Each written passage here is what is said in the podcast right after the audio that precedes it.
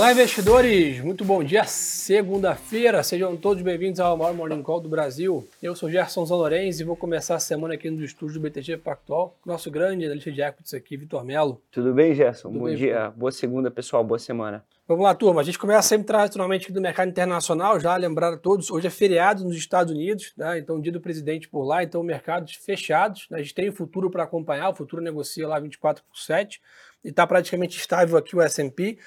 Mas já dá para a gente ter aquela né, velha certeza que hoje é um dia bem mais ilíquido né, no mercado internacional, com os Estados Unidos fora aí das praças de negociação.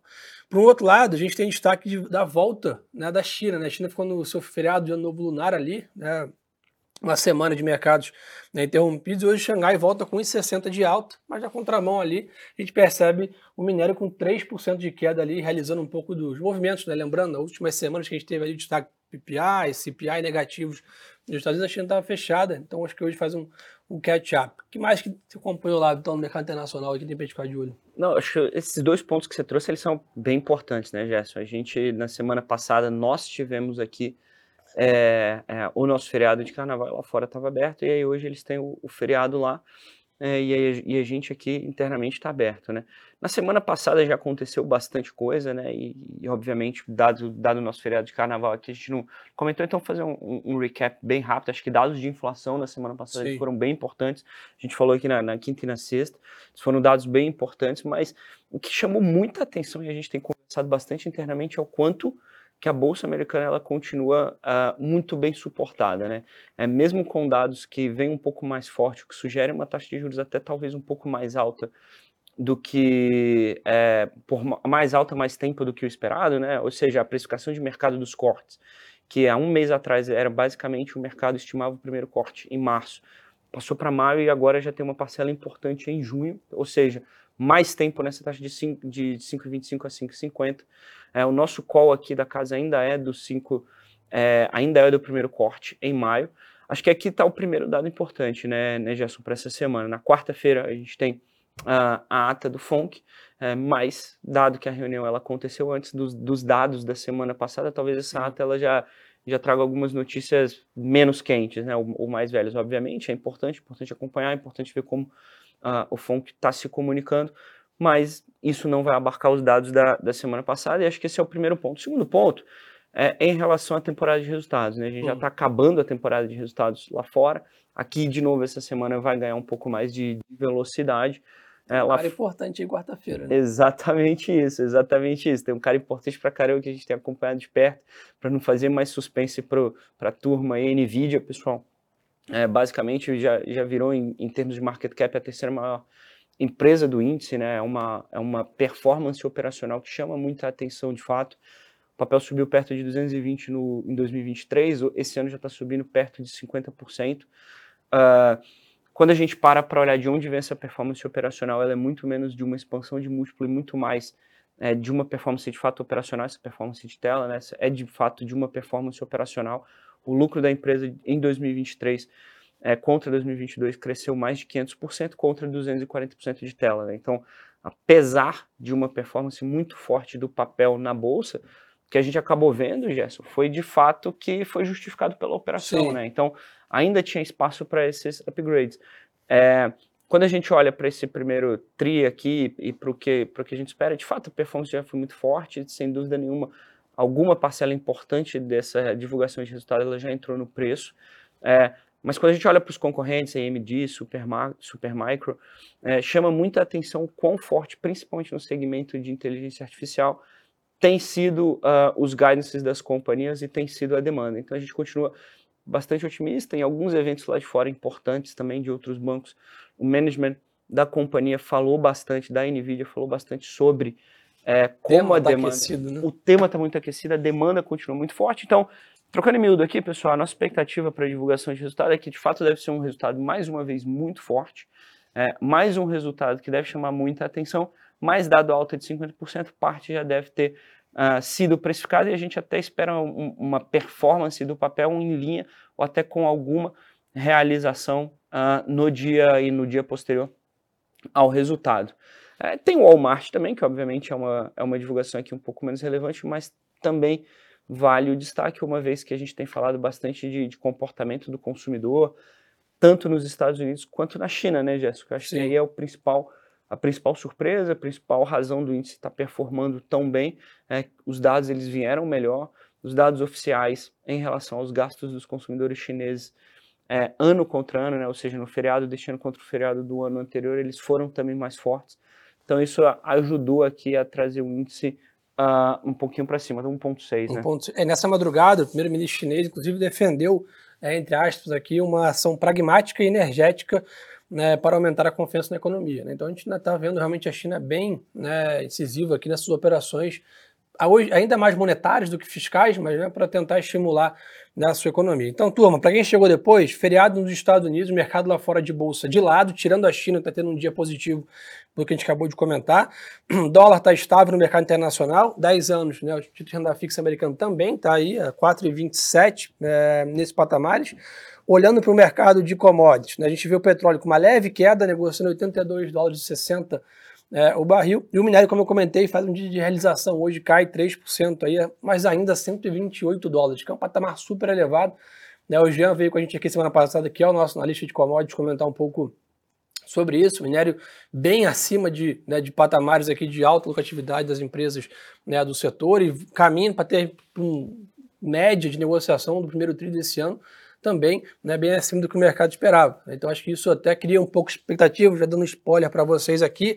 Essa semana tem balanço da Vale, né, então o mercado né, vai ficar bem né, de olho nisso, até para já quinta-feira né, a Vale e a B3 informam seus resultados. Então bem, bem é, importante monitorar aqui, né, apesar da Vale ter soltado seus resultados de produção e vendas, que dá para ter uma ideia dos seus números, o mercado está com uma grande expectativa aqui em relação é, a esse balanço. Então, Recap, política, né, ata é, do Fed na quarta-feira. Na quinta tem PMI composto e a NVIDIA também, né, no mesmo dia, na quarta, a principal empresa que tem sido debatida recentemente de tecnologia. Acho que lá de fora é isso, né, meu cara? Acho que é isso, Gerson. Boa. Ah, e importante também, o Bitcoin hoje tem uma alta de 0,60, 52 mil dólares aqui, o mercado de cripto vendo bastante maturidade né, já do último semestre do ano passado, uns 12 meses, vamos dizer assim, né, com a aprovação de ETF, né? acho que a, aquela questão das corretoras lá fora foram superadas, há agora né, um pouco mais de, de, de, maturidade nesse mercado. Então a gente monitora isso bem de perto. Quem quiser acompanhar né, a Mint, corretora do BTG aqui, em relação a criptoativos.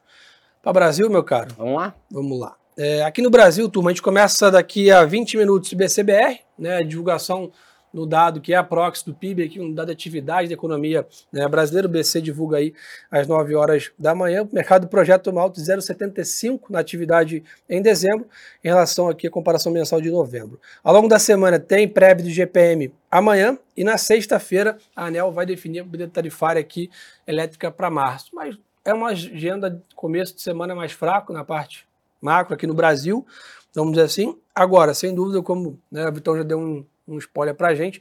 A temporada de balanços volta do carnaval com tudo aqui. Né? Temos aí é, hoje resultado do Carrefour Brasil Lojas Americanas. Amanhã, Vivo, Gerdau e Iguatemi. E na quarta-feira será é, VEG, GPA e Açaí. E na quinta, acho que é o grande destaque, a Vale, né, junto com a B3, informando é, os seus resultados. E aí, né, Kevin, acho que a gente fica de olho. Teve uma boa temporada ali de bancos, acho que o Itaú foi, né, foi destaque.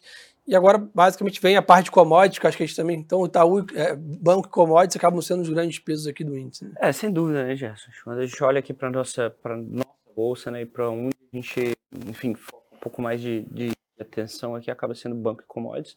De fato, dos bancos, a gente teve uma performance um, melhor do, do Itaú. Acho que o, o Bradesco, de fato, ele mais uma vez, pelo sexto trimestre aqui, é, desde aquele terceiro trimestre de 2022, que talvez foi o primeiro dessa sequência ruim aqui do Bradesco, que chamou bastante atenção. E nos últimos seis trimestres, né, o que tem chamado bastante atenção em relação ao Bradesco é, de fato, a diferença de performance em relação ao seu historicamente principal par, uh, que é o Itaú. Eles fizeram mudanças, bastante reestruturação, e, e a gente, obviamente, continua aqui acompanhando o case.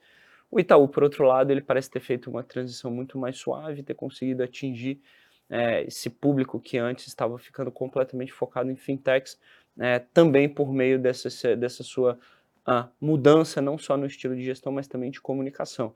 É, Vindo para essa outra parte, né, que o Gerson muito bem colocou, a gente tem o, o balanço da Vale essa semana, obviamente continua sendo uma história extremamente focada em China, é, extremamente dependente também do que, que a gente vai ver é, de medidas que o governo chinês pode de fato trazer ou não.